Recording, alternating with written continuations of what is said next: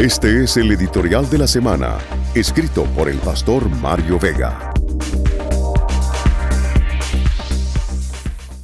La raíz de todos los males. La avaricia es un pozo sin fin que nunca se llena. Las personas que desean enriquecerse desean hacerlo pronto y en ese afán se alejan de los principios de la honestidad y el trabajo. Existe una incompatibilidad elemental entre el amor a las riquezas y los valores espirituales. Con frecuencia sucede que quienes sucumben a la avaricia dejan de valorar y respetar a la persona humana y abandonan sus principios éticos. Cuando Jesús habló sobre el amor al dinero, lo colocó como la antípoda de la espiritualidad. Nadie puede servir a dos señores, pues menospreciará a uno y amará al otro, o querrá mucho a uno y despreciará al otro. No se puede servir a la vez a Dios y a las riquezas. Mateo capítulo 6 versículo 24. Cuando la avaricia ha corroído los fundamentos morales de una persona, el siguiente paso que dará será en dirección a la corrupción. Existe una relación muy estrecha entre la codicia y la corrupción, ya que ambas implican un comportamiento deshonesto y una búsqueda excesiva de beneficios personales a expensas de los demás. El deseo insaciable de acumular riquezas se combina con el abuso del poder para obtener ganancias indebidas. Como toda idolatría, la avaricia también exige víctimas. Los sedientos de dinero no consideran el impacto que su egoísmo produce en los demás.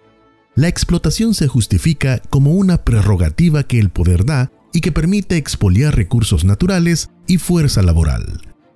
Se procura sin disimulo cada oportunidad para obtener ganancias ya sea por medio de sobornos, malversación de fondos, abusos de poder, nepotismo, favoritismo o la anulación de la integridad de las instituciones. La combinación de esos elementos contribuye a la desigualdad económica, ya que algunas personas acumulan grandes fortunas mientras las mayorías luchan por satisfacer sus necesidades básicas. Los avaros ignoran, minimizan y naturalizan las necesidades y sufrimientos de los demás, centrándose únicamente en la satisfacción de los deseos propios. Las condiciones de trabajo son afectadas pues se fomentan prácticas comerciales desleales, monopolios y manipulación de mercados para obtener una ventaja a expensas de competidores y consumidores. La búsqueda implacable de ganancias puede llevar a la sobreexplotación de recursos naturales y a prácticas que dañan severamente el medio ambiente, muchas veces de manera irreparable. Cegados por el beneficio propio, no les desvelan las condiciones que heredarán a las nuevas generaciones. No les importa si la vida humana ya no será posible en áreas muy afectadas o las repercusiones sociales que tal depredación generen. La lucha contra la corrupción implica establecer mecanismos de control social, transparencia y rendición de cuentas. Pero también es importante atender a las actitudes y motivaciones subyacentes como la avaricia, que son las que motivan dichos comportamientos. Las escrituras afirman con contundencia, raíz de todos los males es el amor al dinero, el cual codiciando algunos, se extraviaron de la fe y fueron traspasados de muchos dolores. Primera de Timoteo capítulo 6 versículo 10. Quien ama el dinero terminará cometiendo todos los males, pero si se hace frente a la codicia, muchos males personales y sociales serán prevenidos.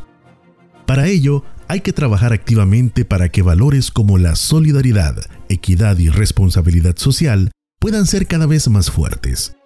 Cada ciudadano debe ser capaz de establecer la relación entre el deterioro del bienestar común y el favorecimiento de unos pocos que de manera muy rápida e inexplicable se hacen de bienes y lujos. Comprender la conexión entre ambos fenómenos no siempre es fácil. Los codiciosos se esfuerzan por ocultar evidencias, comprar voluntades y debilitar los mecanismos de investigación. La batalla entre la fe cristiana y el amor al dinero es frontal.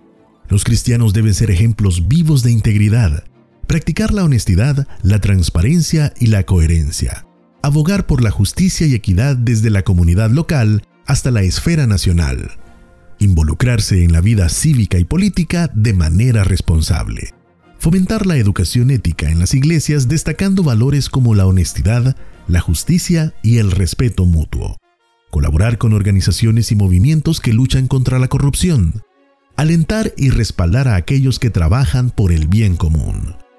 Los principios cristianos de verdad, honestidad y amor al prójimo ofrecen una sólida base para abordar este desafío. Este fue el editorial de la semana, escrito por el pastor Mario Vega. Si deseas escuchar o leer este editorial, visita www.elim.org.sb.